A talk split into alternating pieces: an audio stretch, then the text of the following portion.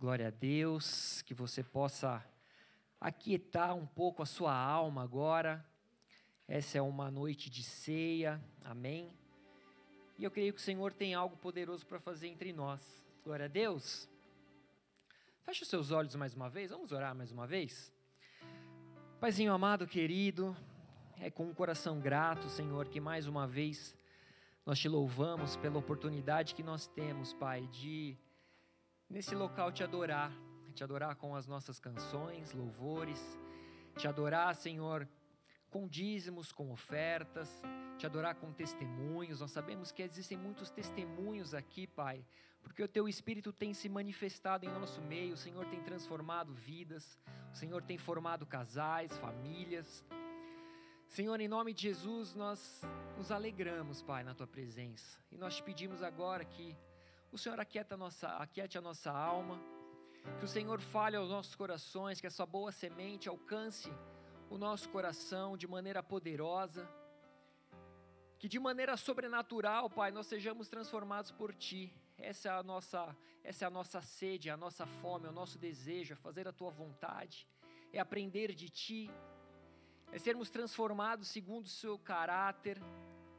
Em nome de Jesus, Pai, eu me diminuo para que o Senhor cresça que ouçam a sua voz e não a minha, que vejam a sua face e não a minha. Que em nome de Jesus, Pai, todos possam entender que sou homem, que sou falho, sou pecador.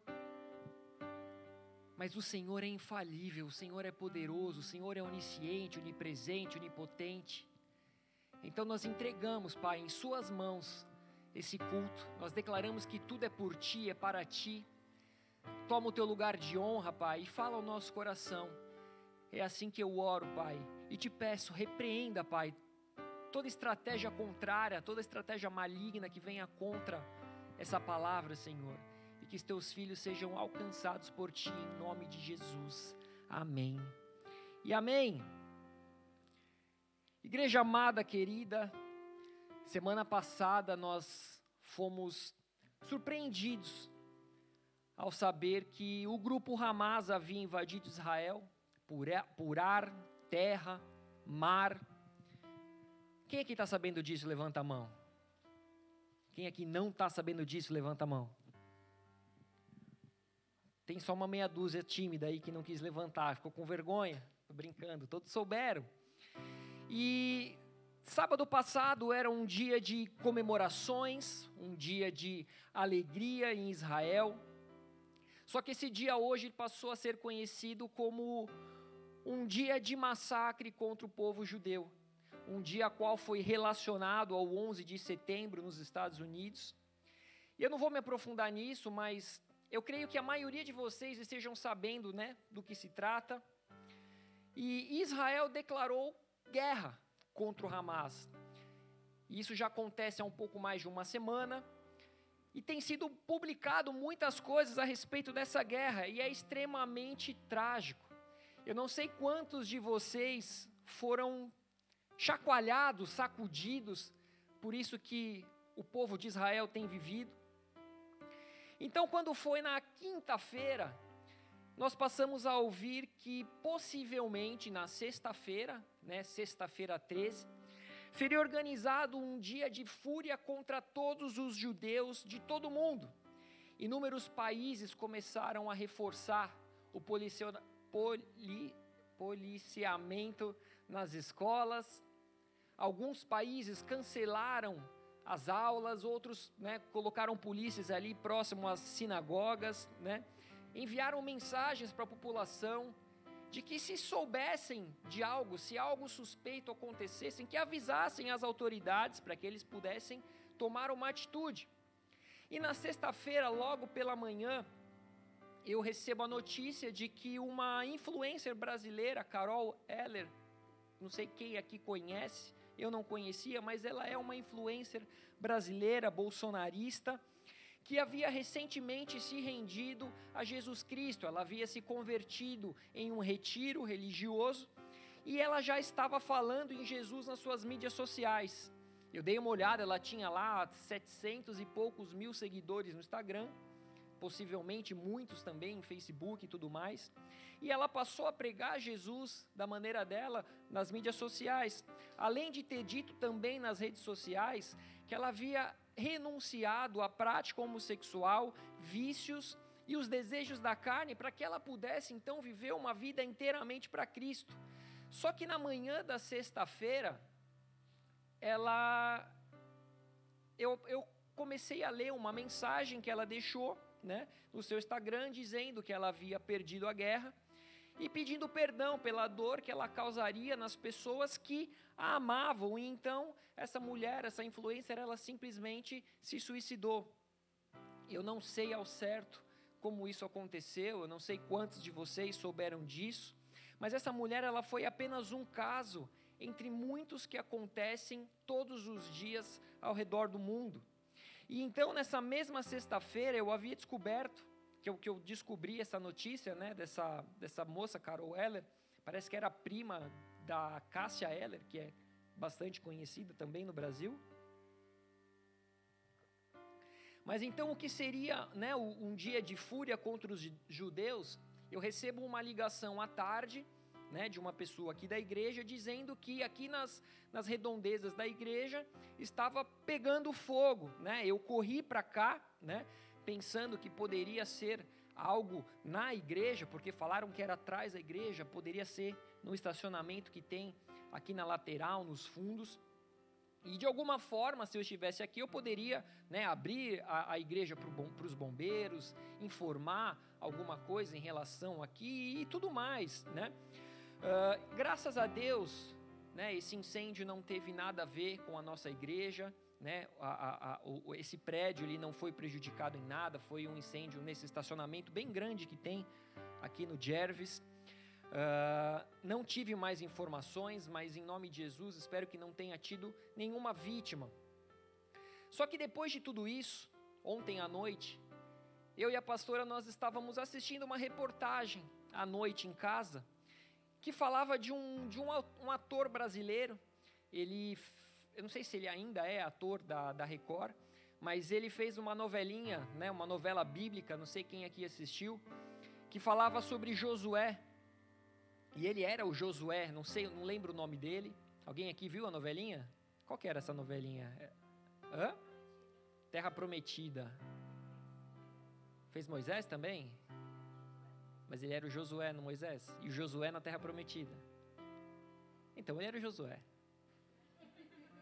E ele continuou sendo Josué. Ele era o Zézuro o Josué. Ó, quem entende da Bíblia vai entender. Mas enfim, e ele estava dizendo que ele estava ansioso para uma nova estreia e por isso ele não conseguia dormir. Então ele tomou um medicamento, não sei quem que deu, talvez a irmã dele deu esse medicamento para ele, para tentar dormir. Só que ele tinha tomado alguma bebida alcoólica. e o fato dele ter tomado essa bebida alcoólica, a mistura do remédio com a bebida, começou a gerar né, uma, uma alucinação que fez esse ator pular do quinto andar de um hotel, a qual ele tinha ido para tentar dormir, para tentar descansar ele pulou do quinto andar, tendo lesões no calcanhar, na, na perna, na coluna. E o que, que eu estou tentando dizer com isso, igreja? Mais uma vez, todos os dias, em todos os lugares do mundo, inúmeras pessoas inocentes, nós vemos e ouvimos notícias de fomes, de guerras, de tragédias, de suicídios. Muitas vezes paramos para tentar analisar o que está acontecendo ao nosso redor, ao redor do mundo, e parece que tudo o que está acontecendo são tragédias, anúncios de morte, suicídios e por aí vai. Quantas são as notícias que, que nos bombardeiam todos os dias de coisas negativas, coisas ruins? Eu sou uma pessoa que muitas vezes eu luto contra a murmuração. Está aqui a minha esposa que não me deixa mentir. E ela é a pessoa que mais me ajuda a, a, a me mostrar quando eu murmuro. E não é caso de ser ingrato, eu sou uma pessoa extremamente grata. Eu sou grato a Deus, eu sou grato às pessoas, eu sou grato àqueles que, que são leais a mim, que me ajudam, que me amam.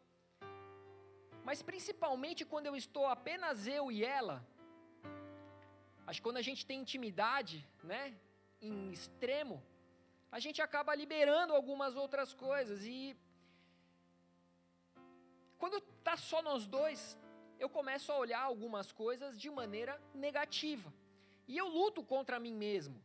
Eu luto para que eu não seja um murmurador, eu luto contra a minha carne. Isso é algo que eu, quando olho para o meu pai, o meu pai é essa pessoa murmuradora, que em todas as situações ele começa a murmurar. Só que quando se trata de pessoas, os meus olhos eles são extremamente bons. Eu sempre tento enxergar o melhor das pessoas, independente de quem elas sejam. Então eu confio, eu perdoo. Eu sempre tento acreditar que mesmo os erros das pessoas, pode ser por uma fase difícil, pode ser por algo que muitas vezes fizeram contra ela, e isso é apenas uma, uma, uma, uma reação, enfim. Com uma motivação boa, talvez erraram tentando acertar. Eu tento encontrar algo bom, porque eu sei que o Senhor nos criou com algo bom. Nós somos a imagem de Cristo, a essência de Cristo. O Senhor colocou em nós o amor. Só que a questão é que nem sempre e nem todas as pessoas enxergam o mundo e as pessoas da mesma maneira. Jesus disse lá em Mateus 6, 22 e 23. Tem aqui não? Foi passado? Não?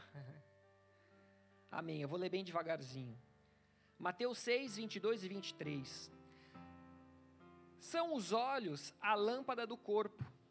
Se os teus olhos forem bons, todo o teu corpo será luminoso. Se, porém, os teus olhos forem maus, todo o teu corpo estará em trevas.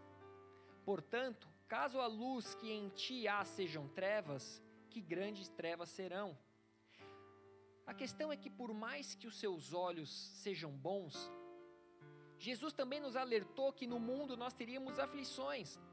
Assim como ele nos alertou em Mateus 24 que se levantará nação contra nação, reino contra reino, haverá fomes, terremotos em vários lugares. Porém, isso tudo não é o fim, mas isso ainda é o princípio das dores. E ele continua dizendo que nós seremos atribulados, odiados, traídos, enganados, que se multiplicaria a iniquidade, que o amor de muitos se esfriaria. Igreja, e creio que nós estamos vivendo esse tempo das dores de parto. Quem aqui nunca viu notícias como essa? O problema é que uma mulher, quando começa a sentir as contrações, eu sei que o bebê pode nascer em questão de poucas horas. Eu nunca vivi isso na prática, graças a Deus. Não sei se foi muito sem graça, se não entenderam. Foi sem graça ou não entenderam? Me fala. Quem achou sem graça, levanta a mão. Ah, então ninguém entendeu, tá vendo? Ou todo mundo quis me ajudar. mas enfim, o neném ele pode nascer em questão de poucas horas, mas também algumas vezes essa mulher quando ela começa a entrar, né, no período de contrações, esse período até o neném nascer pode levar muitas horas, não sei, aí até 18, 20, tem alguma enfermeira, médico aí que pode me dizer, não? É alguma coisa assim, não é? É, teve umas, é isso, né? Só que durante esse período todo, do início da contração até o nascimento do bebê, a mulher está ali, sentindo as dores, sentindo as contrações. Eu não sei qual é a dor do parto, eu não conheci, não pretendo conhecer, mas eu imagino que em meio às dores das contrações, tudo que uma mãe espera é que tudo isso acabe logo e que ela possa pegar o seu bebezinho no colo, olhar para a carinha dele, amamentar, abraçar. E muitas vezes, quando eu olho para a situação do mundo ao qual nós vivemos, eu fico pensando, Senhor Jesus, por que, que o Senhor não volta logo? Por que, que não acaba logo toda essa dor, todo esse sofrimento, essa angústia?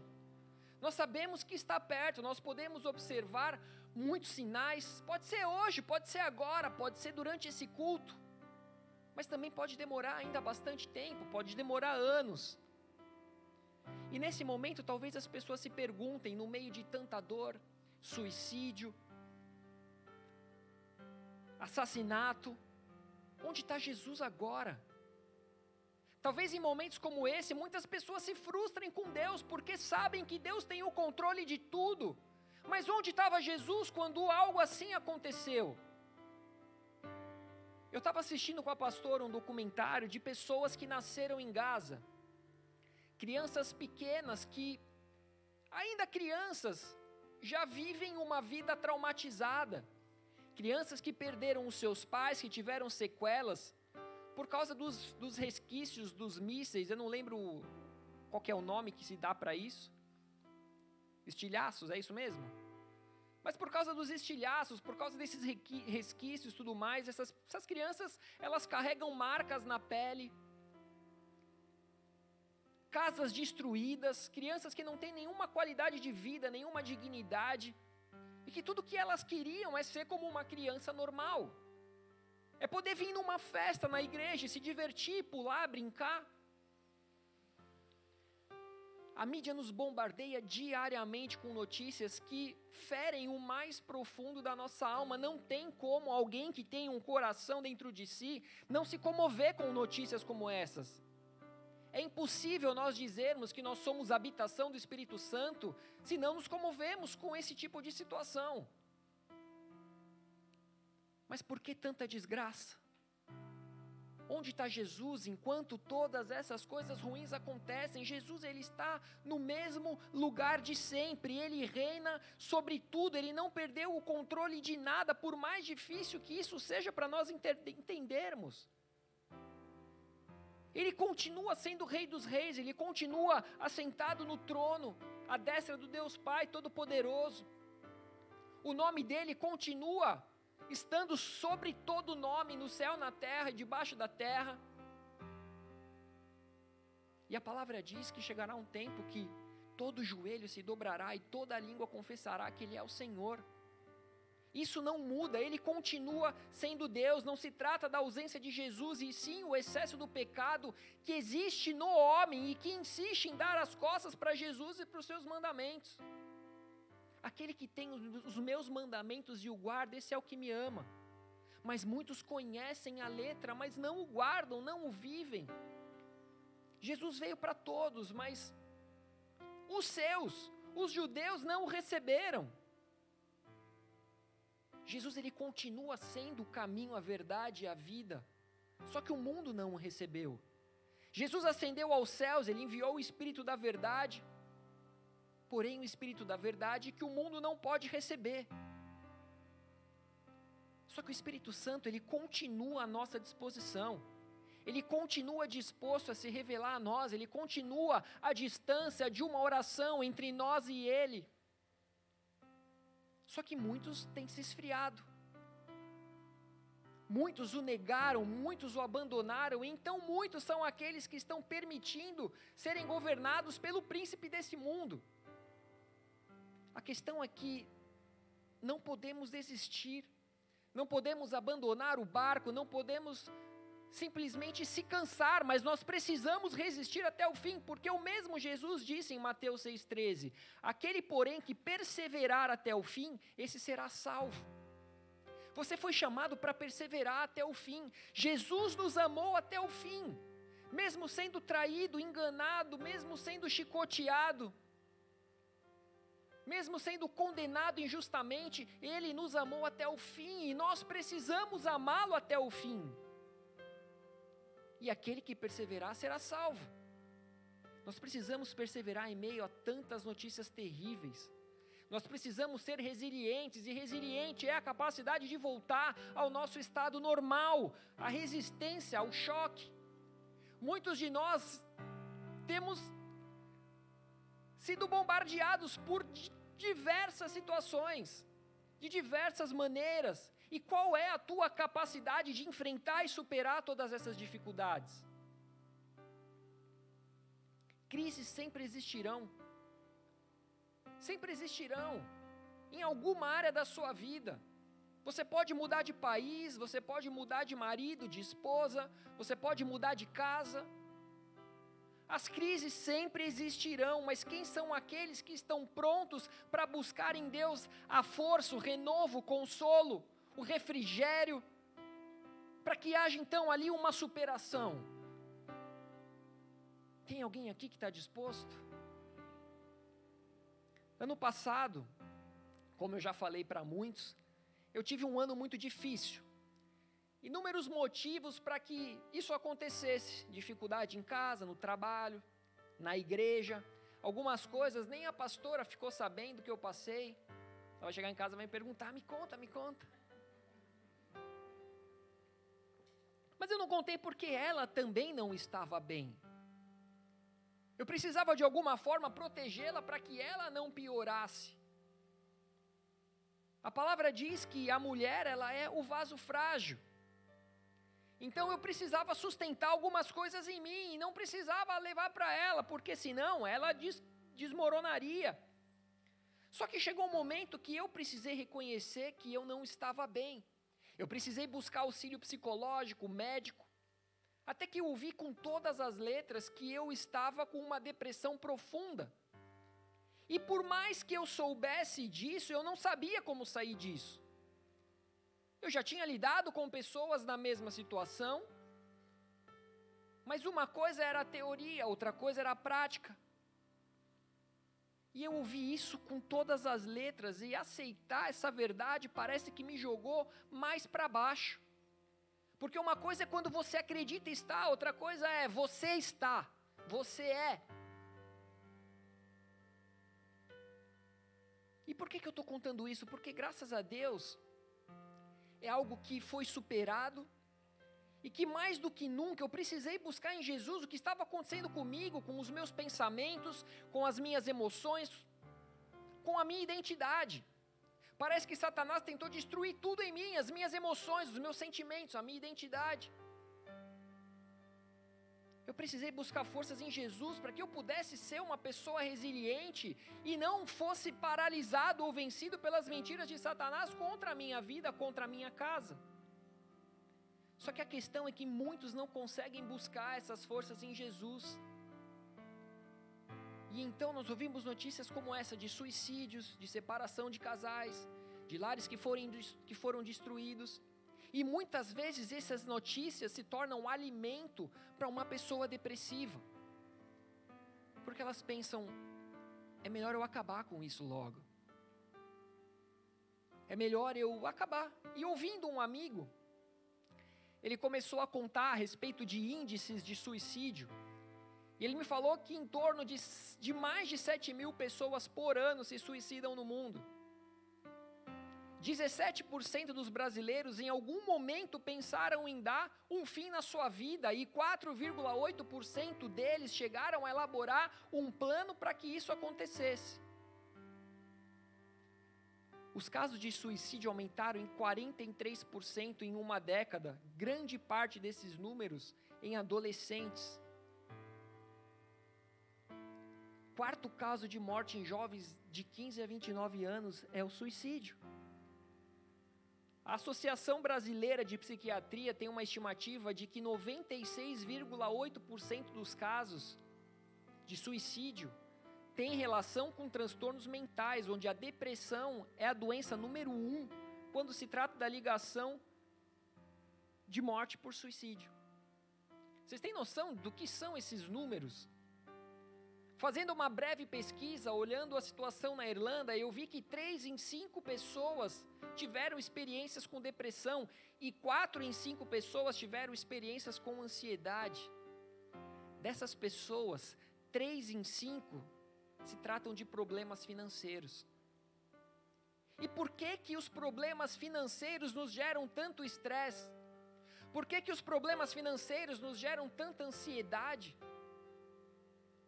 Por que, que nós adoramos tanto ao dinheiro, à riqueza, se nós sabemos que nós não podemos servir a dois senhores? Ou nós servimos a Jesus, ou nós servimos as riquezas.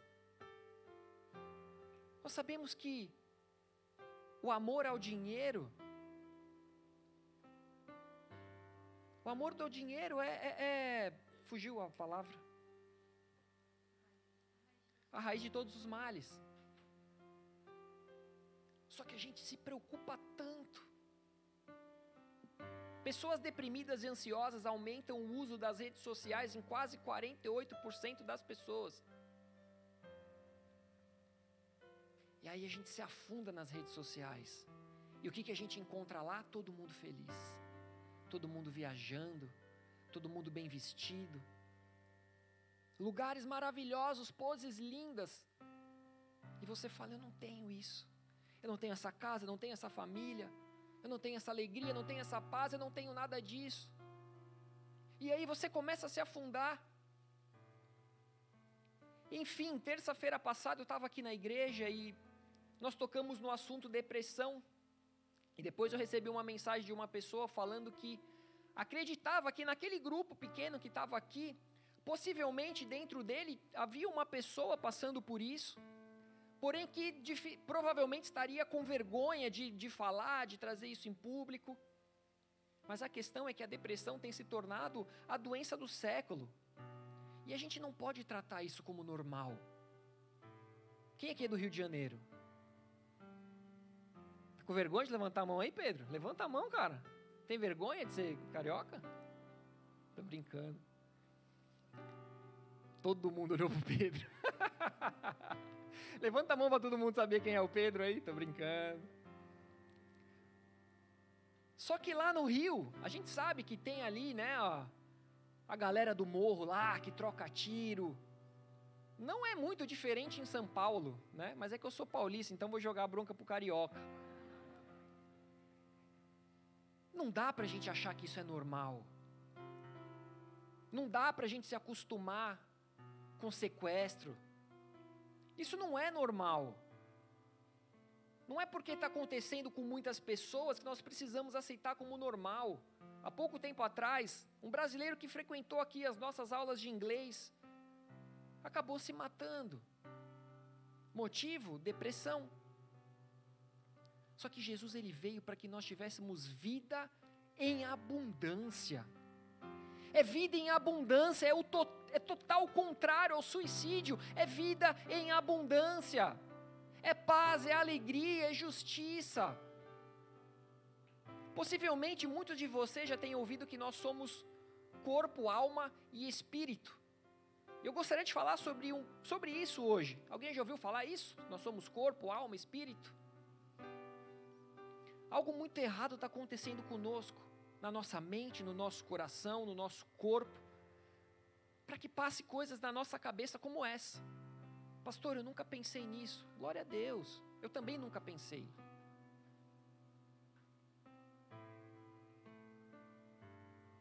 Mas a minha alma tentou pensar. Então eu pensei, né? Mas aí o meu espírito repreendeu.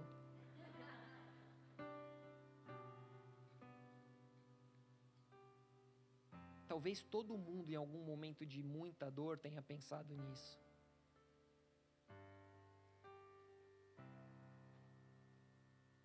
Só que o que está errado? Onde está o problema? Gênesis 2, versículo 7 diz o seguinte: Então formou o Senhor Deus ao homem, então formou o Senhor Deus ao homem do pó da terra, e lhe soprou nas narinas o fôlego de vida, e o homem passou a ser alma vivente. Ou seja, nós temos aqui o pó da terra, o fôlego de vida e uma alma vivente. A palavra nos diz que o Senhor nos criou a sua imagem e semelhança, assim como tudo que Ele criou em seis dias após ter criado, Ele parou, olhou e viu que era bom.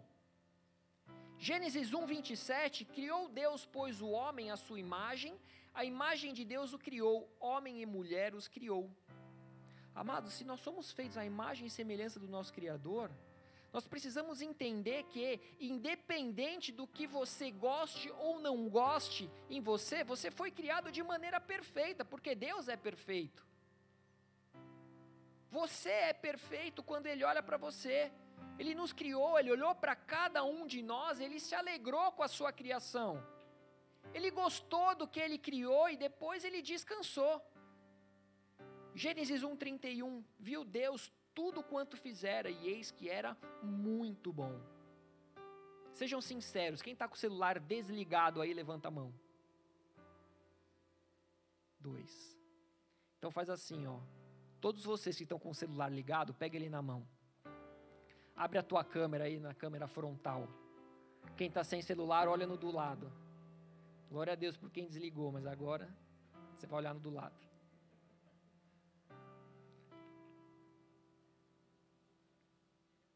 Abriram aí a câmera frontal? Alguém aí não tem câmera frontal no celular? Veio com o StarTAC do Brasil, de 1999. Olha para a tela, bem de frente, na câmera frontal. O que, que você vê nessa tela? Olha para ela sem medo.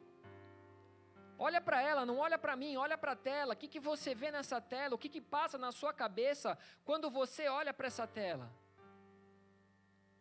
Você consegue Deus, imaginar Deus olhando para o que você está vendo aí nessa tela? Já pode olhar aqui para mim? Mas você consegue imaginar Deus olhando para o seu rosto e falando assim: Eu criei você e ficou muito bom. Oh, glória! Aplaudam Jesus então.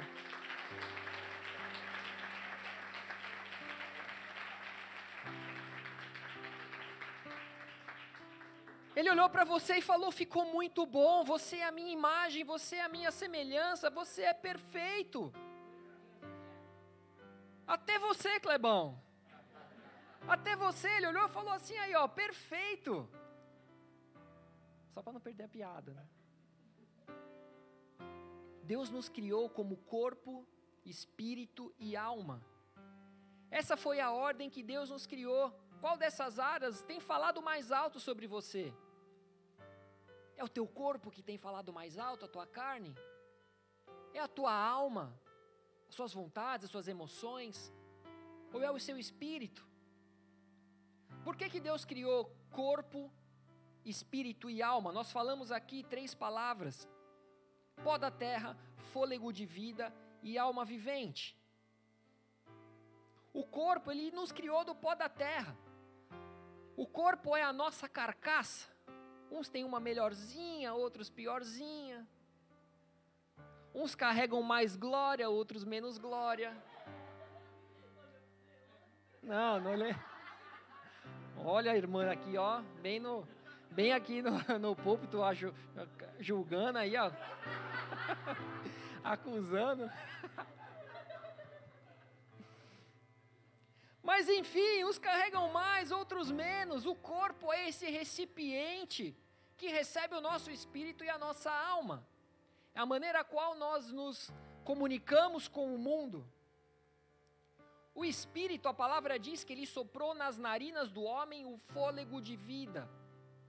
Ele soprou em nós o Espírito. Esse soprar significa um vento forte, soprou o Espírito de Deus dentro do homem. E a alma, então, quando houve essa união de corpo com espírito, o resultado do espírito soprado no corpo tornou uma alma vivente. Assim nós somos criados, mas por que, que eu preciso então entender isso? Porque não existe um sem o outro. Não existe um espírito sem um corpo e uma alma, ou um corpo sem alma e espírito. Com todo respeito, se alguém tiver aqui uma outra crença, mas não existem almas vagando por aí. Não existe uma pessoa morre, enterra o corpo e a alma vai para outra pessoa. Com todo respeito, se você acredita diferente, amém? Essa é a minha crença.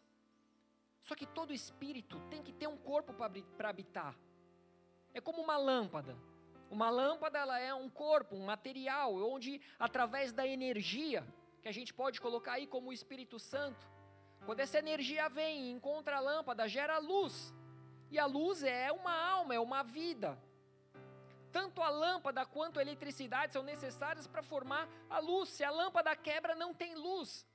Se você não liga o interruptor, não passa eletricidade, não tem luz. Em outras palavras, alma mais, nada mais é do que a junção do corpo com o fôlego de vida.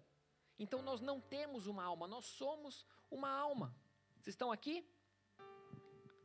A palavra nos mostra aquela passagem do homem gadareno, um homem possesso de espíritos imundos, possesso de demônios, que vivia nos sepulcros. Ele nem mesmo cadeias conseguia prendê-lo, porque ele com uma força descomunal, ele se soltava das cadeias, ele arrebentava as cadeias, as correntes. Só que quando Jesus mandou que esses espíritos saíssem, não era um espírito imundo, não era dois, era legiões, era uma legião. Só que Jesus, ele com toda autoridade, ele falou simplesmente saia dele. E aí esses espíritos eles pediram para que fossem para os porcos. Por quê? Porque eles precisavam de um corpo. Os espíritos demoníacos, eles querem roubar, matar e destruir. E quando eles foram para esses porcos, eles pularam como é que fala? Penhasco lá abaixo, precipício abaixo. Nós somos criados para ser assim, imagem de Deus, três em um. Ele é Pai, Filho, Espírito, nós somos corpo, alma, Espírito. Só que será que hoje nós temos sido a imagem do nosso Criador? Será que hoje nós temos resplandecido a imagem e a glória de Deus? Quando vocês olharam no celular, você viu a perfeição da imagem e semelhança de Deus? Foi isso que você viu? A imagem e semelhança de Deus? Ou você viu tantos outros defeitos, você viu tantos outros problemas? Você viu dor, você viu sofrimento, você viu tristeza, você viu angústia. Adão e Eva eram perfeitos e eles foram criados dessa maneira. Só que quando o homem resolveu pecar, essa ordem se perdeu. O homem passou a ser um corpo com uma alma que tinha um espírito. Onde isso se perdeu? No pecado. Gênesis 2:25, ora, um e outro, o homem e sua mulher estavam nus e não se envergonhavam. Hoje nós temos muitas vergonhas, porque o pecado habita em nós. Deixa eu ver uma coisa. 2:25 é isso mesmo?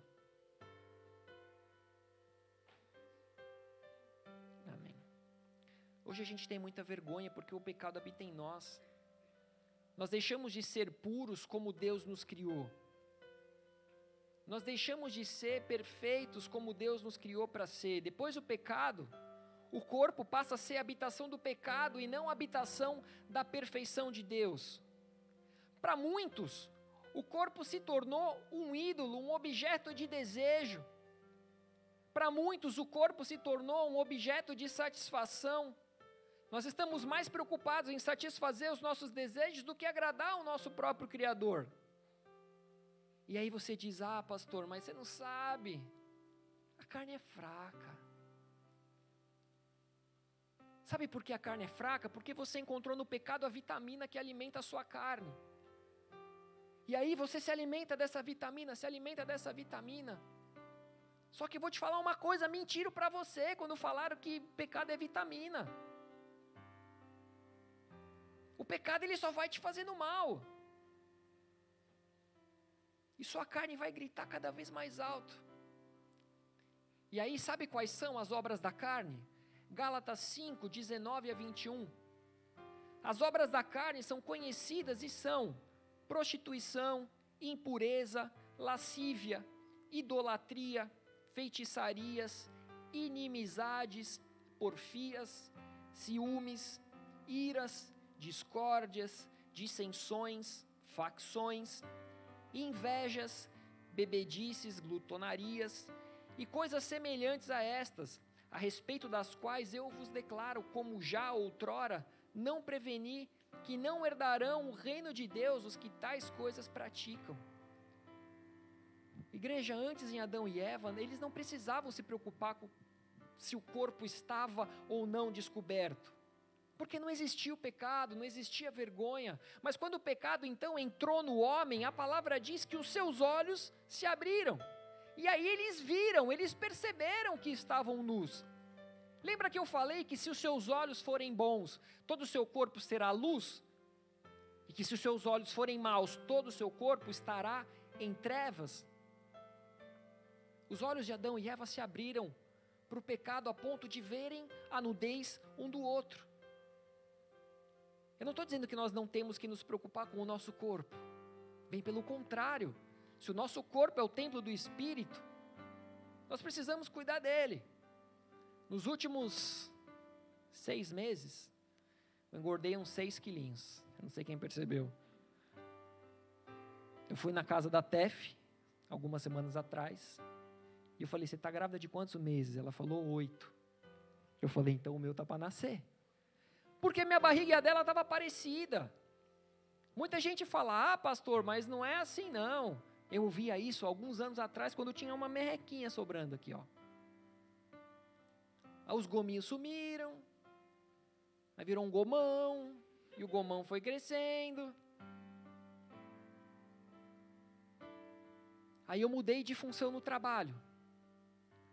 Me deram umas calças, calça social e tal. E aí eu, por um tempo, não usei a calça. E depois de uns três meses, fui usar a calça. E eu tinha pedido três. E as três eram do mesmo tamanho. E nenhuma delas entraram em mim. E eu nem lavei para falar que encolheu. E aí fui fazer um casamento. E estava desesperado, precisava de uma calça. A calça do terno não servia. A calça do trabalho não servia. Falei, eu preciso cuidar mais do corpo. Preciso cuidar da saúde. O corpo é o templo do Espírito Santo. Precisamos nos alimentar bem. Precisamos descansar bem. Precisamos fazer atividade física para manter o nosso corpo forte e saudável. Mas então vem a alma, os nossos desejos, os nossos sonhos, a nossa personalidade, as nossas emoções, a nossa mente, como no exemplo da lâmpada. A nossa alma representa a luz, assim como Jesus disse que deveríamos ser luz. Ele disse: Vós sois a luz do mundo. No versículo 16 de Mateus 5, ele diz o seguinte: Assim brilhe também a vossa luz diante dos homens, para que vejam as vossas boas obras e glorifiquem a vosso Pai que está no céu. Ou seja, se eu sou a luz, se eu sou uma alma, se eu tenho que brilhar diante dos homens para que vejam as boas obras e assim glorifiquem o Pai, essas boas obras não são as obras da carne. Logo, entendemos que a nossa alma precisa, de, precisa ser luz e gerar boas obras no espírito. Só que nossa alma nos dias de hoje tem dado muito valor para o que é natural. Nós passamos a investir muito tempo, muita energia apenas no que é natural. É muita preocupação com os eu, Zeus, Zeus. Zeus não com Z, tá? E, eu, eu várias vezes. Eus, eus, eus e pouco com Deus. A gente olha muito para o eu e olha pouco para Deus, muita preocupação com o status diante dos homens e pouca, pouca preocupação com o status diante de Deus. Muitas preocupações com o que os homens vão pensar de mim e pouca preocupação com o que Deus pensa de mim. Porém, nós já lemos que aqueles que vivem para gerar as obras da carne não herdarão o reino de Deus. As obras da carne são atitudes tomadas pela nossa alma contra o nosso corpo. Todos nós pecamos e carecemos da glória de Deus. Nós, nós entendemos que onde abundou o pecado, superabundou a graça. Nós sabemos que há salvação, nós sabemos que há redenção, mas as obras da carne só acontecem quando deixamos o Espírito como o último na nossa ordem de prioridade. Parece automático, mas sempre que nós falamos que o homem é formado de corpo, alma e espírito, é primeiro o corpo, depois a alma, depois o espírito. Normalmente a gente fala nessa ordem. Quem aqui fala, ah, nós somos formados de espírito, alma e corpo, ou espírito, corpo e alma? Não, a gente fala corpo, alma e espírito. Alguém já reparou nisso? Não é normalmente assim? O espírito vem sempre por último. O corpo e a alma são extremamente ligados. Basta a alma dizer para o corpo que está com fome, o corpo responde, vai lá e come alguma coisa. Quem aqui nunca levantou da cama de madrugada? Porque a alma estava pedindo, eu quero um docinho. Aí você vai lá escondidinho, abre a geladeirinha e come um docinho. Escondidinho. Simples assim, mas por que quando o nosso espírito diz, levanta três horas da manhã, se põe de joelho e vai orar? Aí ninguém vai.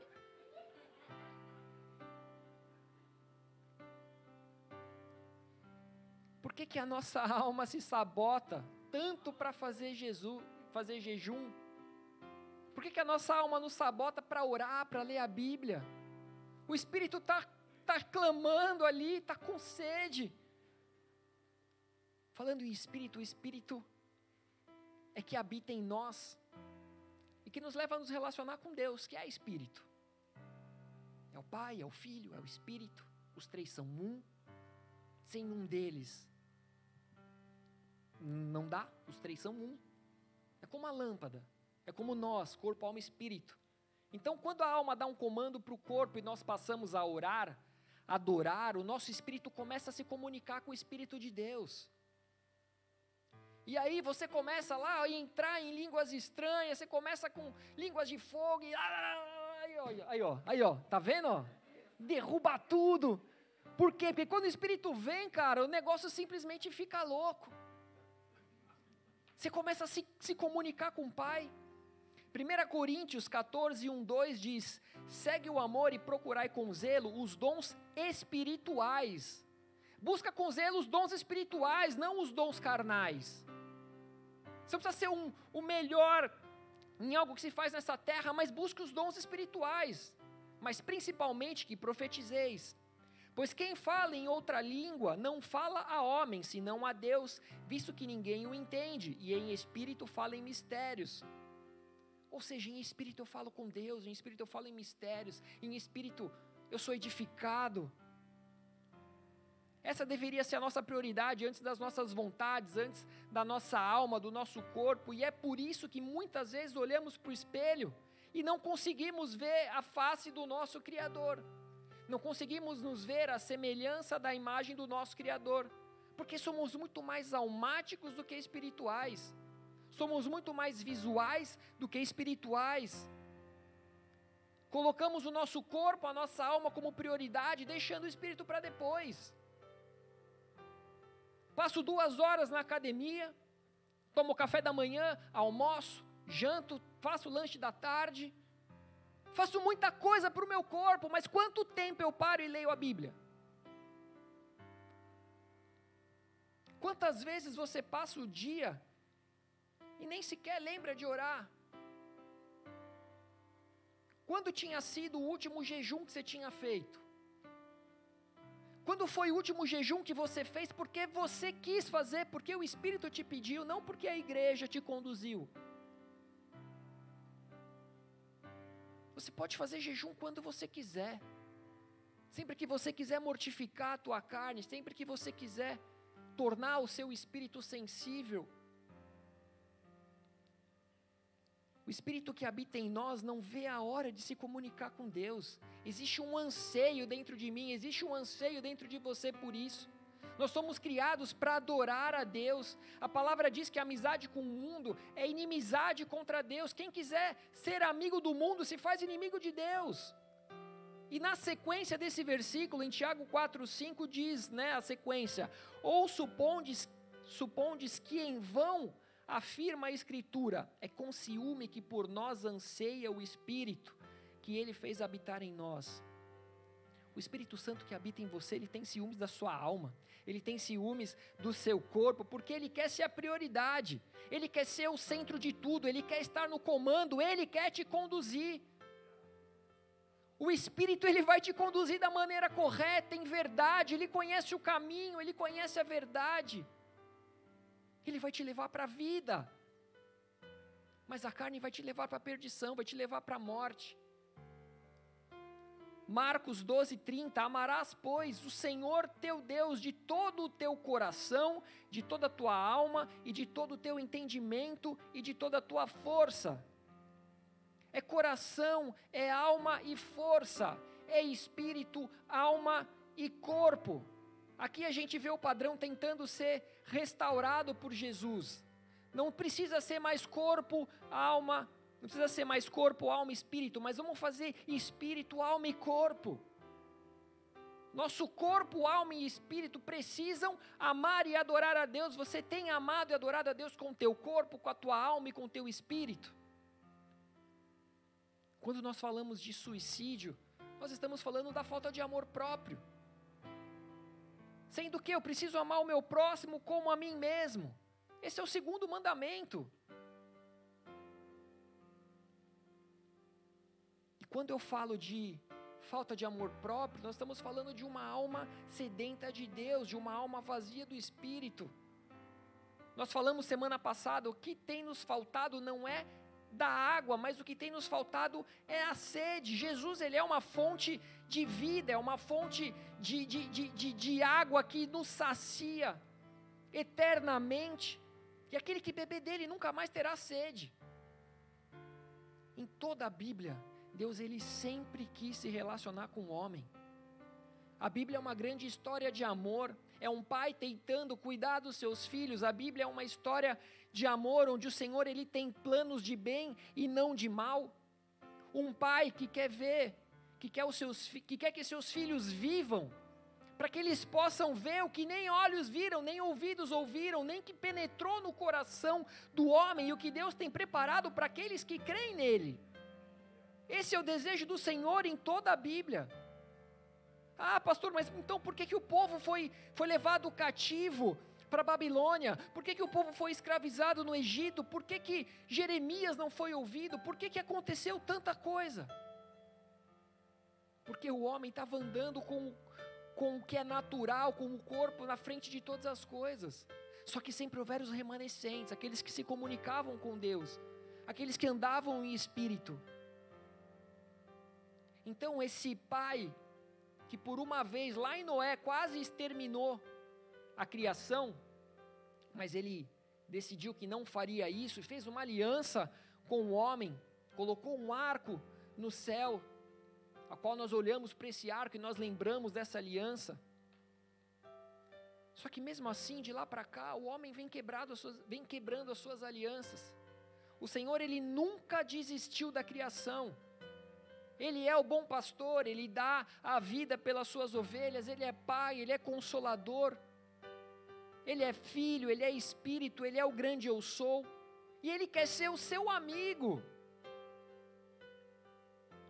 Abraão foi conhecido como amigo de Deus, e por quê? Abraão foi um homem de fé. A fé é algo que eu não vejo. A fé, ela vem pelo Espírito. Por quê? Porque eu estou crendo em Deus, no poder de Deus. Eu estou crendo naquele que é Pai, que é Filho, que é Espírito. Eu creio na vontade dEle. E Deus quer ser teu amigo, quer ser teu Pai, Ele quer te santificar. Ele quer santificar o teu corpo, alma e espírito. 1 Tessalonicenses 5, 23 diz: O mesmo Deus da paz vos, vos santifique em tudo, e o vosso espírito, alma e corpo sejam conservados íntegros e irrepreensíveis na vinda do nosso Senhor Jesus Cristo. Jesus quer mudar quem nós somos. Ele quer mudar quem nós somos. Nós entramos aqui sendo um corpo, tendo o espírito vivendo na alma. Todos nós pecamos ontem, hoje, provavelmente vamos pecar amanhã. Só que nós passamos a ser um corpo que tem uma alma com um espíritozinho, quietinho, deixado ali de canto. Só que você não foi chamado para ser um corpo com uma alma com um espíritozinho quietinho de canto. Você foi chamado para ser corajoso. Você foi chamado para vencer batalhas, você foi chamado para pisar serpentes e escorpiões. Você foi chamado para ser resiliente, você foi chamado para avançar. Você foi chamado para entender que mal nenhum alcançaria a sua tenda. Talvez Deus te mande para cá, para lá, você seja nômade como Abraão, mas mal nenhum vai alcançar a tua tenda. Seja forte e corajoso, não te mandei eu. Só que hoje o Senhor ele quer te mudar, hoje o Senhor ele quer te santificar, para que você saia daqui andando no espírito, numa alma como um corpo. Priorize o espírito. Ele quer inverter as suas prioridades. Ele quer te mudar, ele quer te transformar por completo, ele quer mudar a sua essência, ele quer mudar quem você é, ele quer mudar o seu interior, ele quer mudar os teus olhos, as suas perspectivas, ele quer te mudar de dentro para fora. Ele quer que você seja um vaso que carregue a glória. Ele quer que você literalmente seja a luz colocada num lugar alto para que todos possam olhar para você e ver a luz de Cristo mas Ele é Senhor e Ele não faz isso por você. Nós lemos aqui em 1 Tessalonicenses: o mesmo Deus da paz o santifique em tudo, e o vosso espírito, alma e corpo sejam conservados íntegros e irrepreensíveis na vinda do Senhor Jesus. Ele quer nos conservar, conservar irrepreensíveis. Ele quer nos conservar íntegros. Ele quer que nós cheguemos a um, a um nível superior de maturidade, Ele quer que nós chegamos, cheguemos a um nível de maturidade na presença de Deus na nossa vida, a ponto de nós se tornarmos essas pessoas irrepreensíveis. O homem, uma vez carnal, como foi com Adão e Eva, não bastava Deus voltar o homem à ordem que ele criou lá no jardim. corpo, espírito e alma. O pecado já estava no homem. Ele precisava inverter essa prioridade, e é por isso que ele vem agora mudar a nossa essência, para que nós sejamos primeiramente espírito. Que o espírito possa nos conduzir, que o espírito possa nos controlar, e não sermos controlados pelo nosso corpo e alma. Essa ordem precisa ser invertida. João Batista, ele disse lá em Mateus 3,11: Eu vos batizo com água para arrependimento, mas aquele que vem depois de mim é mais poderoso do que eu, cujas sandálias não sou digno de levar. De levar, é isso? De desatar, de levar? De levar. Ele vos batizará com o Espírito Santo e com fogo. João Batista ele estava dizendo que eu posso te batizar para remissão de pecado eu posso te ajudar a encontrar um caminho para a sua alma, mas o Espírito Santo não é a minha função. Eu posso tentar te ajudar a, a, a, a, clarear as suas ideias, eu posso tentar te ajudar a mostrar um caminho, mas o Espírito Santo só pode vir daquele que vem após mim. Eu posso ajudar a santificar o teu corpo, a sua alma, pode até ser salva, mas quem vai mudar o teu interior não sou eu, mas é o Espírito Santo de Deus. Eu não sou detentor do Espírito Santo, mas é Ele. Jesus, Ele é o Cordeiro de Deus. Ele veio tirar o pecado do mundo. Eu vou te batizar para a água com arrependimento, mas Ele vai te batizar com o Espírito Santo. Ele estava dizendo: não adianta nada eu te batizar se não houver um arrependimento verdadeiro a ponto de provar do Espírito de Deus. Nós precisamos provar desse Espírito. Gálatas 5, 16 a 18 diz: Digo, porém, andai no espírito. Andai no espírito e jamais satisfareis a concupiscência da carne, porque a carne milita contra o espírito e o espírito contra a carne, porque são opostos entre si, para que não façais o que porventura seja do vosso querer, mas se sois guiados pelo espírito, não estáis sobre a lei. Nós precisamos viver pelo espírito. Nós precisamos mortificar a nossa carne e é isso que nós estamos fazendo aqui agora. É isso que nós estamos fazendo quando nós fazemos um jejum. Primeiro o Espírito Santo, ele vem habitar em nós. Ele nos santifica. Ele nos separa, ele nos purifica, ele nos limpa. Quando nós aceitamos a ser santificados pelo Espírito Santo, nós estamos honrando a Deus e ao sacrifício de Jesus. Mas quando você declara que você quer viver pela carne, você está negando o sacrifício de Jesus. Depois que nós somos santificados em espírito, Ele vem santificar a nossa alma. Salmo 47, 3 diz: Sara os, sara os de coração quebrantado e lhes pensa as feridas. Ou seja, Ele quer cuidar de nós. Ele quer cuidar das suas feridas, Ele quer cuidar das suas emoções, Ele quer cuidar dos corações quebrantados. Eu falei isso semana passada.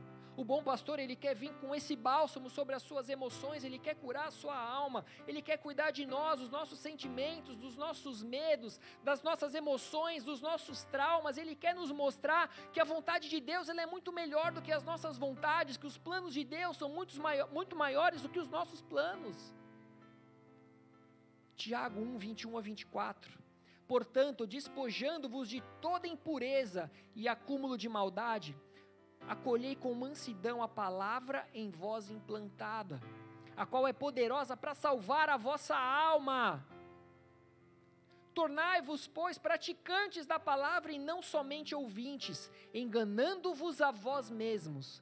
Porque se alguém é ouvinte da palavra e não praticante, assemelha-se ao homem que contempla num espelho o rosto natural, pois a si mesmo se contempla e se retira e para logo se esquece de como era a sua aparência. Eu vou fazer de novo essa pergunta: o que, que você vê quando você se olha no espelho? O que, que você viu quando você se olhou no celular?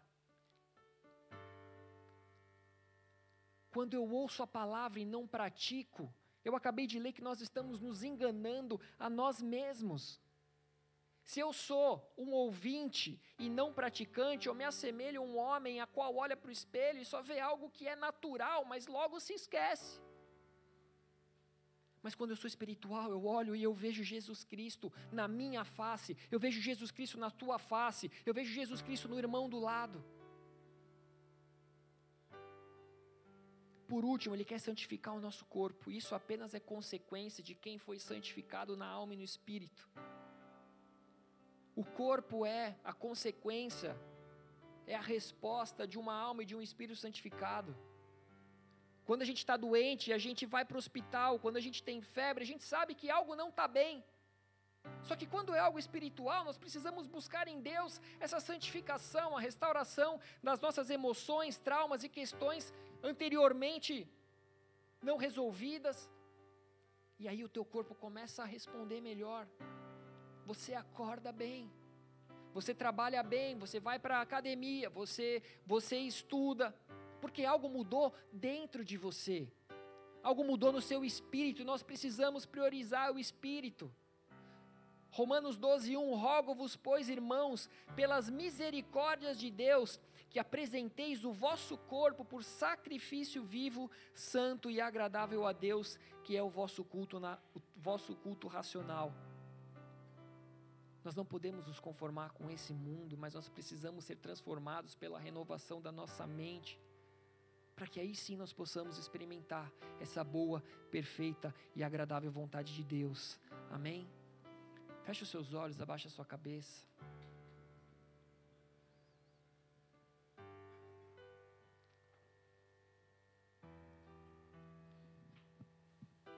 Nós estamos vivendo num mundo de choro, de dor, de sofrimento.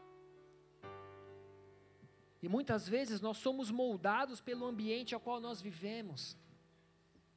Só que nós precisamos lembrar que nós não somos desse mundo. Nós somos seres espirituais, nós somos seres celestiais. Nós pertencemos a um reino, o um reino de Deus. Nós não somos daqui. Com certeza tudo aquilo que existe lá fora pode de alguma maneira afetar os seus pensamentos, as suas emoções. A chuva de notícias ruins talvez esteja abalando alguns de nós. Quantas pessoas depressivas, quantas pessoas amarguradas, quanto perdão retido. Ah, pastor, mas eu estou bem, eu estou legal eu estou vivendo bem, eu estou feliz, eu estou conquistando. Tudo bem, mas o que, que adianta você ganhar o mundo se você perder a sua alma? Você precisa alimentar o teu espírito, você precisa estar conectado com o seu Pai, com o seu Senhor, a ponto de você declarar que Ele é o seu amigo. Sim, nós somos servos, nós dedicaremos a nossa vida por amor a Ele, mas eu também quero ser amigo. Eu quero ser como aquele servo da orelha furada que falou: Olha, eu poderia estar livre, mas eu quero te servir por toda a minha vida. Eu quero me desgastar no seu altar, eu quero ser um sacrifício vivo. Só Jesus ele pode nos transformar de dentro para fora. Só Jesus pode cicatrizar as nossas feridas. Só Jesus. É só Jesus, é só Jesus, é só Jesus. Jesus precisa ser o nosso alvo, ele precisa ser tudo para nós. Jesus ele precisa ser o ar que você respira. O Espírito Santo ele foi soprado em você. Ele habita em você. Ele quer se comunicar com o Pai através de você. Ele quer que através de você hajam boas obras, hajam frutos. Os frutos do Espírito são paz, alegria, bondade, benignidade, mansidão, domínio próprio, alegria. E se você não está vendo isso fluir de você, quando você se olha no espelho, algo está errado. Algo está errado. Talvez alguma mentira foi contada para você daquilo que você é. Satanás ele vai tentar distorcer a tua identidade, ele vai tentar distorcer a tua visão. Ele vai tentar fazer do seu corpo um poço de trevas. Mas você é filho, você é amado. Jesus morreu numa cruz e quando ele estava naquela cruz, ele olhava para você e ele pensava: Eu vi aquilo que eu fiz, eu criei e eu vi que era bom e muito bom e eu vou morrer por ele. Para que ele tenha condições de de ser restaurado, para que ele seja reconstruído. Hoje é uma noite de nós priorizarmos o Espírito. Não importa o que você tem, não importa o que você conquistou, não importa os seus planos, não importa os seus sonhos. Como assim, pastor? Importa os sonhos de Deus, importa os planos de Deus, importa o que Ele tem preparado para aqueles que nele crê. Hoje é uma noite de ceia, nós vamos nos assentar à mesa. E quando nós nos assentamos à mesa, quando nós estamos em comunhão, feridas são saradas. Quando nós assentamos à mesa, relações são restauradas. Quando nós sentamos à mesa, há ensinamento. Quando nós sentamos à mesa, olho no olho. Jesus, Ele quer olhar nos teus olhos. Ele quer olhar nos seus olhos, e no momento que você olhar para os olhos dele, Ele quer que você se veja nele. Nós precisamos nos encontrar em Jesus Cristo. Se nós somos cristãos parecidos com Ele, nós precisamos nos ver nele e Ele em nós. O Espírito é o mesmo. Nós precisamos ser iguais, não pela carcaça, mas nós precisamos ser o mesmo Espírito, nós precisamos ser um com Ele, assim como o Filho era um com o Pai. Que nós sejamos um com o Pai. Eu quero falar com você que nos visita nessa noite. Talvez você que veio uma, duas, três vezes. Talvez você tenha caído de paraquedas aqui essa noite. Talvez você nos ouça nas mídias sociais. Talvez de alguma maneira essa palavra tenha alcançado o seu coração e você quer se entregar a Jesus Cristo. Você quer permitir que o Espírito Santo de Deus habite em você, se manifeste em você. Que ele venha e comece a fazer uma limpeza no seu corpo, na sua mente, na sua alma. Deixa ele te separar para ele, deixa ele te santificar. Deixa ele te conduzir para uma história escrita por Ele quando você ainda era uma substância em forma no ventre da sua mãe. Ele já conhecia a tua história, Ele já tinha planos para você. Deixa Ele vir tirar toda essa dor, deixa Ele vir tirar todo o sofrimento, deixa Ele vir tirar toda a ansiedade, toda a preocupação. Deixa Ele vir cicatrizar todos esses traumas. Deixa Ele remover todas as angústias. Esse é o momento onde só depende de você. Como pastor, eu posso batizar aqueles que querem batizar, se batizar. Mas o arrependimento, a submissão ao Espírito Santo, isso é algo que você, só você pode fazer.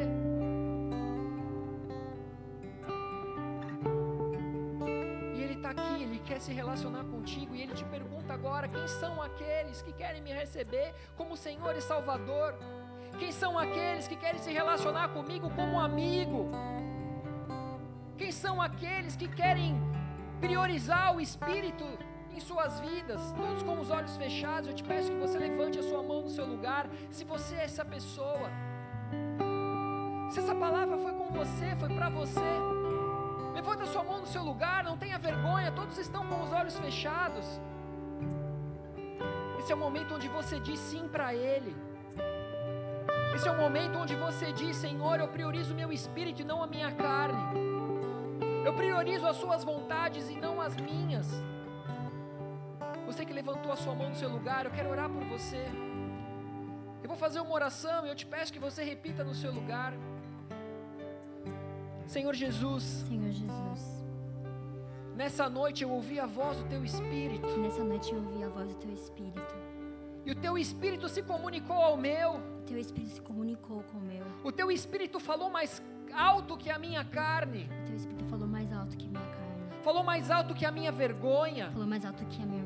Falou mais alto do que os meus desejos. Mais alto do que os meus desejos. E nessa noite eu decido. Nessa noite eu decido.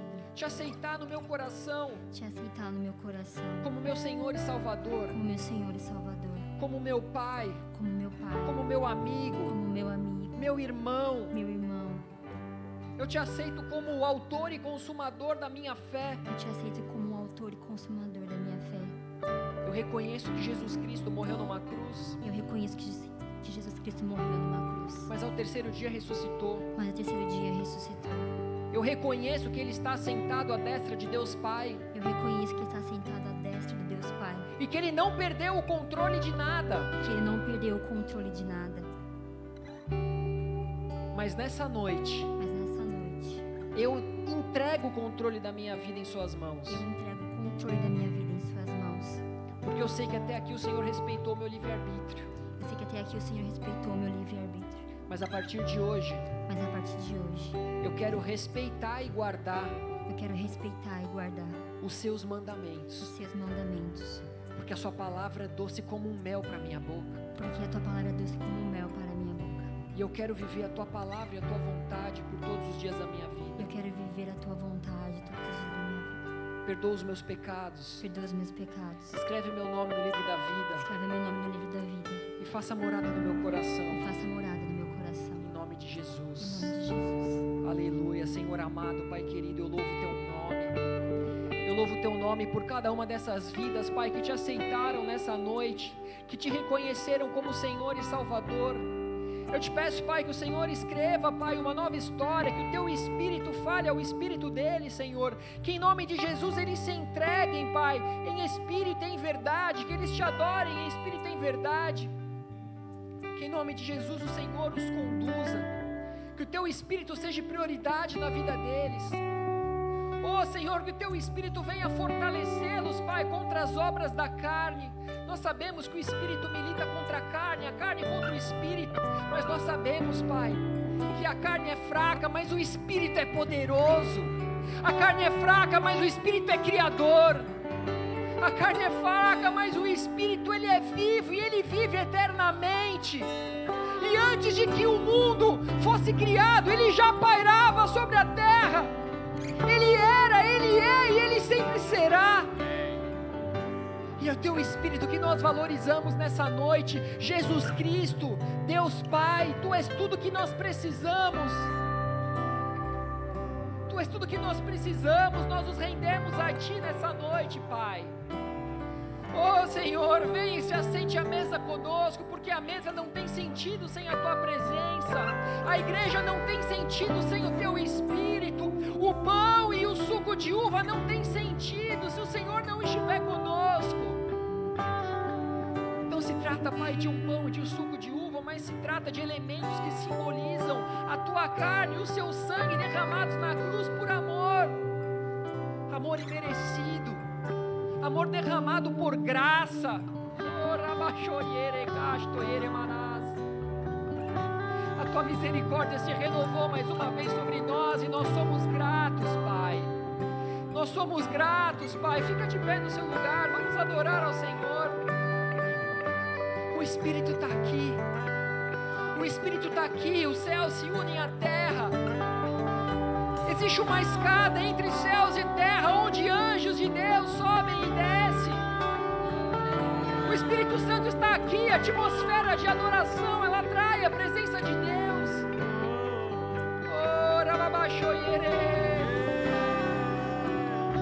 Se você ora em línguas, comece a orar em línguas. Talvez hajam pessoas que nesse momento não entenderão o que está acontecendo. Não se preocupa com nada, não olha para o lado, olha para o alto, olha para Jesus Cristo. Clame pela presença do Senhor, clame pela presença do Espírito. O Senhor vai batizar muitos no Espírito essa noite. Santo,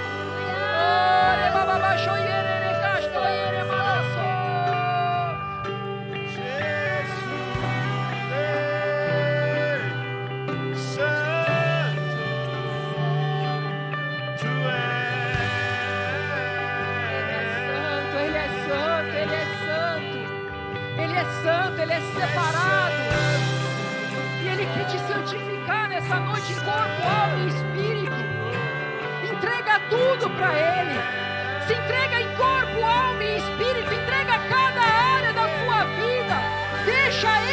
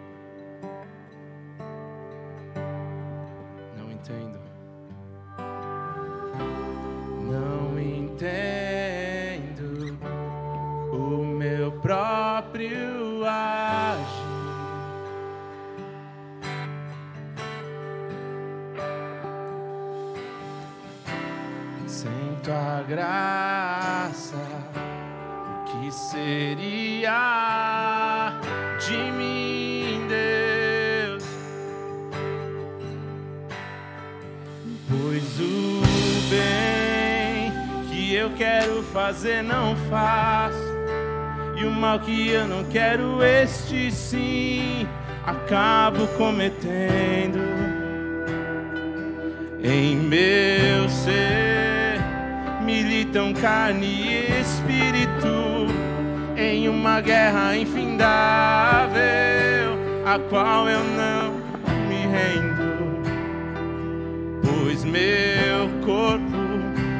já foi vendido como escravo e não existe bem nenhum em mim, apenas o pecado.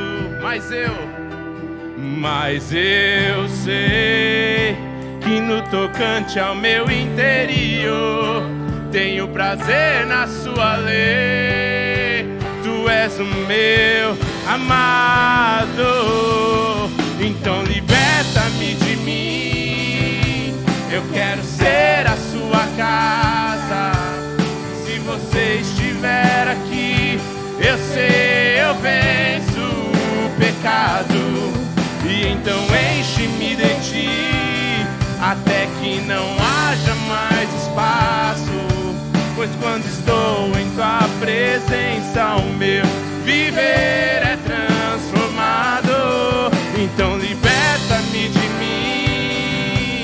Eu quero ser a sua casa. Se você estiver aqui, eu sei, eu venço o pecado. E então enche-me de ti, até que não haja mais espaço. Pois quando estou em tua presença,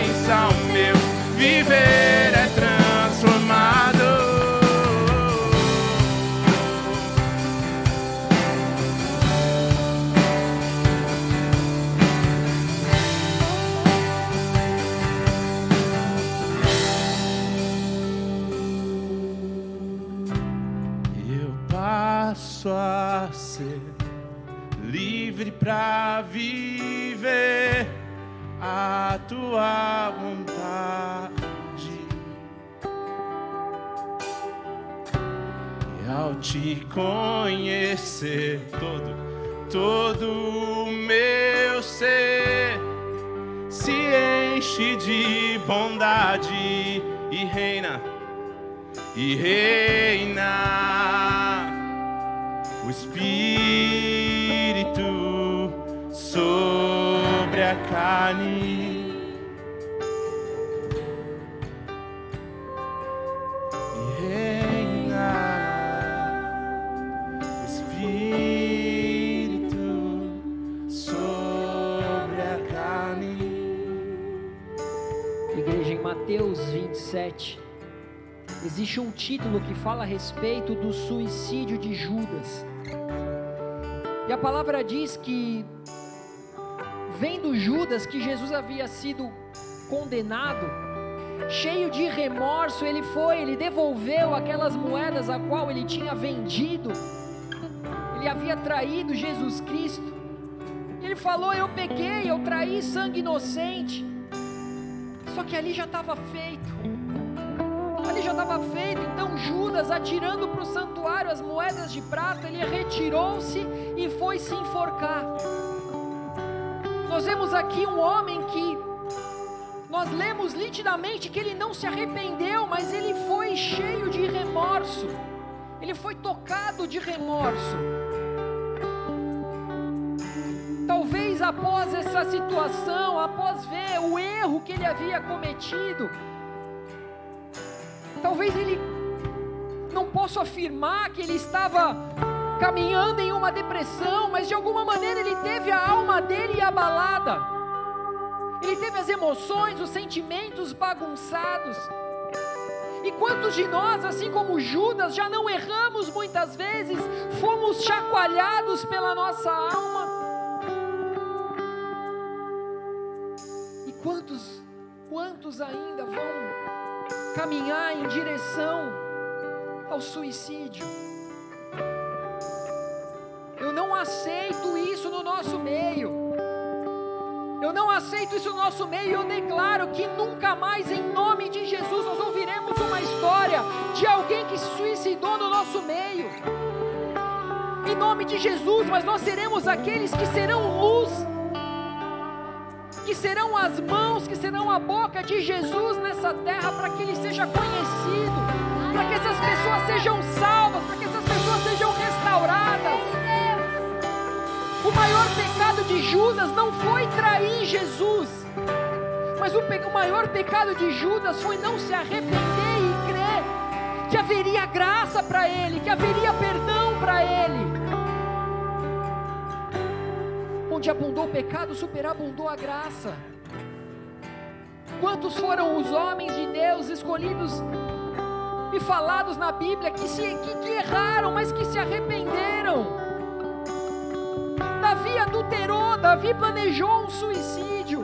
Suicídio não, um, um assassinato. Mas ele se arrependeu. E o que ele falou foi: Senhor, não tira de mim o teu espírito. Ele não se preocupava com o eu, mas ele se preocupava com o espírito.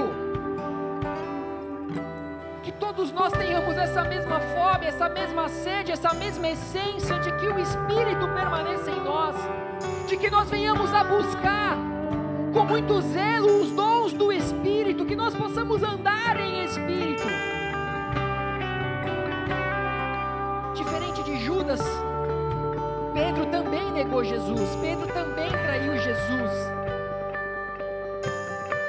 Mas Pedro administrou de certa maneira a sua alma, a ponto de quando ele teve um novo reencontro com Jesus, quando ele olhou nos olhos de Jesus, quando ele ouviu por três vezes Jesus perguntando: Pedro, tu me amas? Ele falou: Jesus, eu te amo, eu te amo. Vem com teu espírito, cura minha carne, cura minha alma, porque eu sou pecador. Só que Jesus já tinha um plano para Pedro muito maior do que os planos dele. Pedro voltou para ser um pescador, mas Jesus já havia falado que ele seria um pescador de homens. Então Jesus disse permaneça em Jerusalém.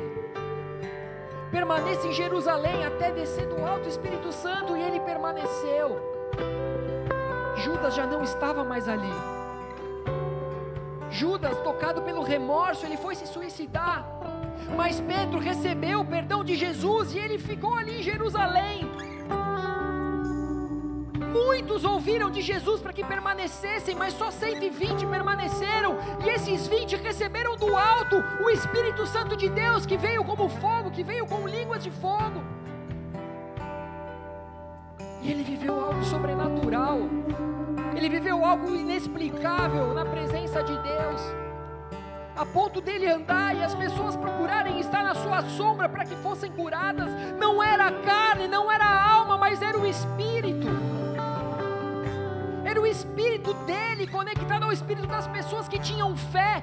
E a fé daquelas pessoas conectada ao Senhor, elas eram curadas. O Senhor ele tem uma cura para nós nessa noite. Existe cura nesse pão e nesse suco de uva, curas para as feridas da alma, cura para as emoções. O Senhor ele quer resgatar a alegria, ele quer resgatar a paz que excede todo entendimento. Ele quer restaurar casamentos, ele quer restaurar famílias. O Senhor quer restaurar o seu relacionamento com o seu chefe, com os teus filhos, com os seus pais. Levanta o seu pão bem alto. Alguém não recebeu esse pão? Se você não recebeu, peraí, baixa a mão todo mundo, senão vai confundir. Se você não recebeu do pão, levanta sua mão bem alto. Acena para que os diáconos possam ir até você e te servir.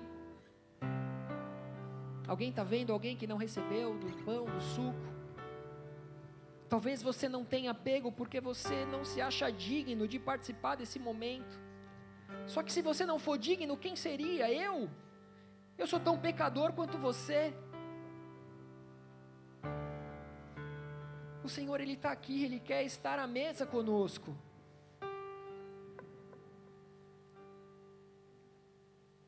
O que Ele nos pede é para que a gente simplesmente se, se examine. Que você se examine e reconheça que sim, você é pecador. Que você se examine e reconheça que sim, você priorizou muitas vezes a sua carne. Que você se examine e saiba o quão você é dependente desse espírito. A palavra diz, porque Pois recebi do Senhor o que também entreguei a vocês. Que o Senhor Jesus, na noite em que foi traído, tomou o pão e, tendo dado graças, partiu e disse: Isto é o meu corpo que é dado em favor de vocês, façam isso em memória de mim. Alguém não recebeu? Levanta a sua mão. Alguém está vendo aí? Alguém que não recebeu? Se movimenta assim. Todos receberam. Amém. Levanta o seu pão bem alto. Senhor, nós consagramos a Ti esse pão, elemento que simboliza a Tua carne, mas uma carne que não teve pecados, uma carne que foi triturada injustamente, uma carne que foi condenada injustamente, uma carne que foi chicoteada, que foi esbofeteada, uma carne que recebeu uma coroa de espinhos,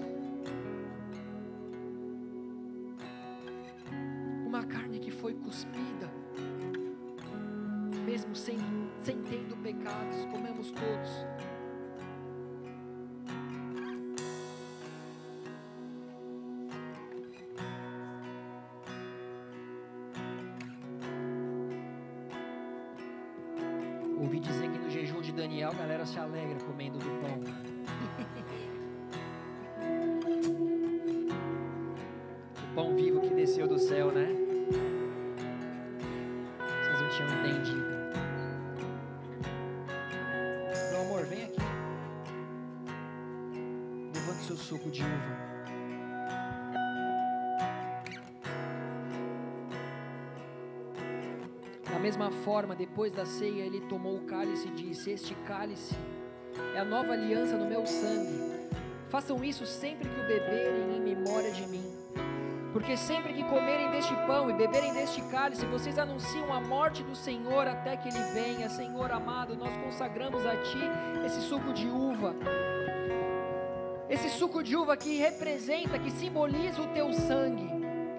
Sangue que foi totalmente derramado por amor a nós, para que hoje nós fôssemos santificados, para que hoje nós fôssemos purificados, para que hoje nós fôssemos resgatados, restaurados, para que hoje nós pudéssemos nos aliançar novamente contigo, restaurar a nossa aliança.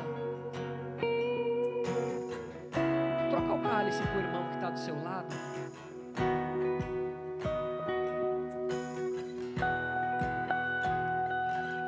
Está escuro, mas olha nos olhos dele. Quando você trocar do cálice, olha nos olhos dele. Vê se você vê Jesus nele. Eu vejo. Que todos sejam cheios do Espírito, que todos possam ver Jesus na face um do outro. Amém? Que nós permaneçamos assim em união. Que nós permanecemos assim, dividindo aquilo que nós temos, dividindo do pão, dividindo do suco nós venhamos a dividir tudo aquilo que nós temos, porque o que nós temos nós recebemos do alto. Que nós estejamos unidos, fortes, que nós sejamos resilientes, cheios da força do Senhor, porque Ele derramou sobre nós espírito de ousadia, de coragem, e não espírito de timidez, não de covardia. Amém? Que todos nós possamos tomar desse suco de uva agora e que nós possamos celebrar não a morte de Jesus, mas a ressurreição de Cristo, porque Ele vive. Bebamos todos.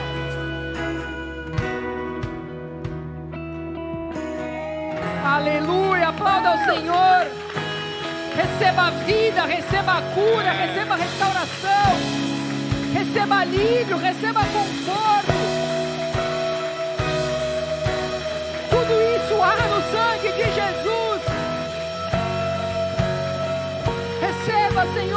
Adoração, receba os apla- os aplausos.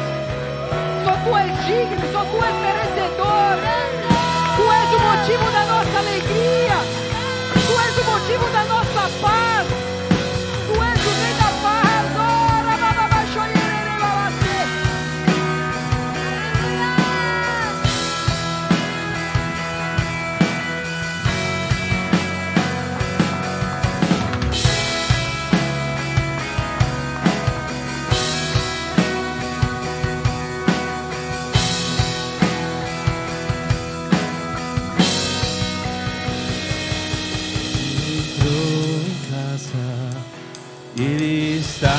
Na mesa, Ele nos observa, sabe que o esperamos, e ao partir o pão, os nossos olhos se abrem e reconhecemos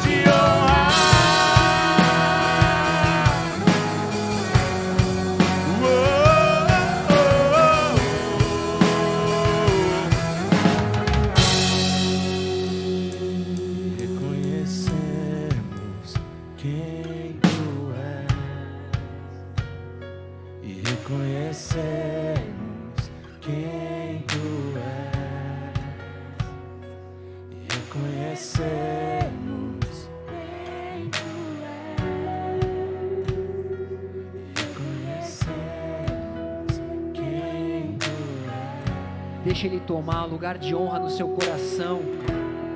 Deixa o Espírito tomar um lugar de honra nos teus pensamentos. Deixa o Espírito tomar um lugar de honra nas suas atitudes. Deixa o Espírito tomar um lugar de honra nos teus olhos. Que os seus olhos sejam luz. Porque assim todo o seu corpo será luz. Seja cheio do Espírito Santo. Seja restaurado nas suas emoções. Ele está aqui, Ele permanecerá em você para onde você for. Priorize o Espírito Santo. Dê a Ele sempre o lugar de honra, amém? Porque é só Ele que pode arrumar a casa. É só Ele que pode pôr em ordem tudo aquilo que, que se perdeu em meio aos seus pensamentos, amém? Dá a mão para o irmão que está do seu lado.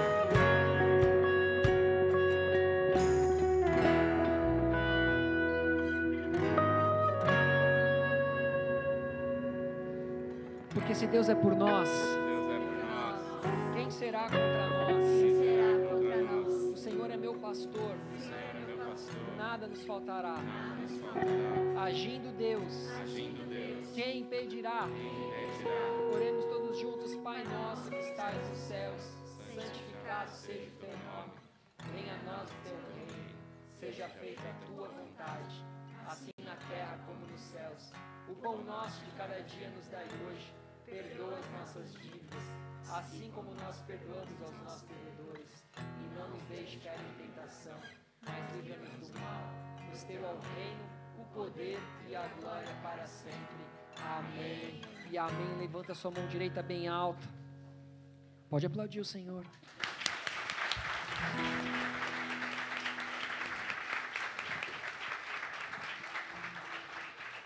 Você que levantou a sua mão, vou ter algumas pessoas ali no fundo, eles vão estar com um tablet na mão, chamando sua atenção, eles são